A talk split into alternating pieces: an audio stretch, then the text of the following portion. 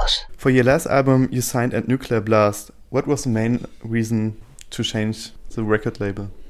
Uh, we've been on Prophecy since pretty much the beginning, or almost. Um, I signed on Prophecy in 2006, I think.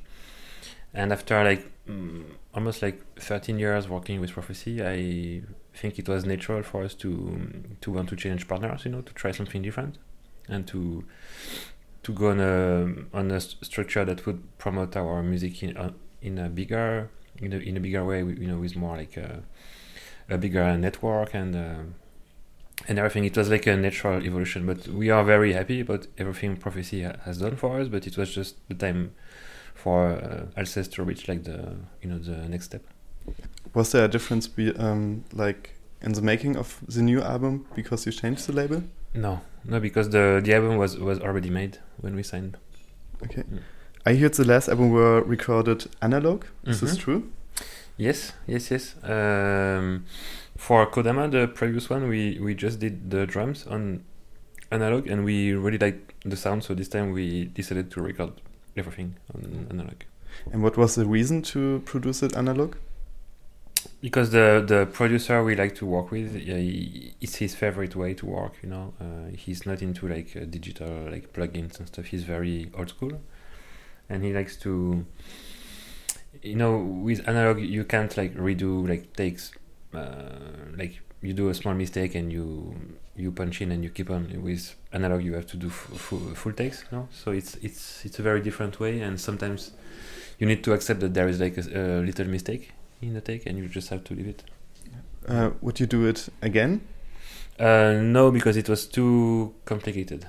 M- maybe we will do it for the drums, but for the guitars, I don't think so. Yeah. Uh, for your first album, you recorded everything by yourself, Yes. and uh, you played all instruments. Uh, why did you decide to ask Winterhalter to join your band? Uh, because uh, so that was at the Écaille de Lune uh, period.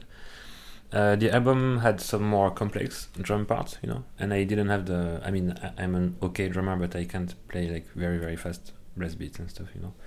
So, um, so I wanted to have like a, a like a real drummer, you know, in the band, and I knew Winterhalter for like some years before, and and he's a very good drummer, so it was very natural to have him in the band. Yeah. But before it was a solo project. Yeah, it was solo project for ten years. Yeah. Ten years. Yeah. And um, did you change how you work with your songs, or does he have like much influence on it? He he doesn't have really like an influence on my songwriting, but I really like to show him the songs and know what he thinks about the songs. You know, because sometimes I'm. I mean, we have like a different perspective on music, and his opinion is always very interesting. Yeah. Um, so your last uh, album is named Spiritual Instinct. Mm-hmm. Um, do you think everyone has a spiritual instinct? Ah, that's a good question. Mm, no, I don't think everyone. Um, I I mean I've read something like a study that says that some some people are have like some kind of ability to. I mean not ability, but they have uh, they are predisposed to be interested by like spiritual subjects and religion and things like this. Like people who are uh, attracted by like the more mystical side of life. And apparently it's something like in the brain or whatever. and um, i thought it was interest interesting because for me i've always been attracted by this type of subjects. And at the same time i am really not uh, religious. I don't like religion because for me it's like a man-made thing. It's not a something that comes directly from some divine entity you know? It's like a some kind of inter- interpretation of the divine so it can't really be trusted. And i think that's why all the religions they all disagree because uh, because like the message has to go through like a human filter you know?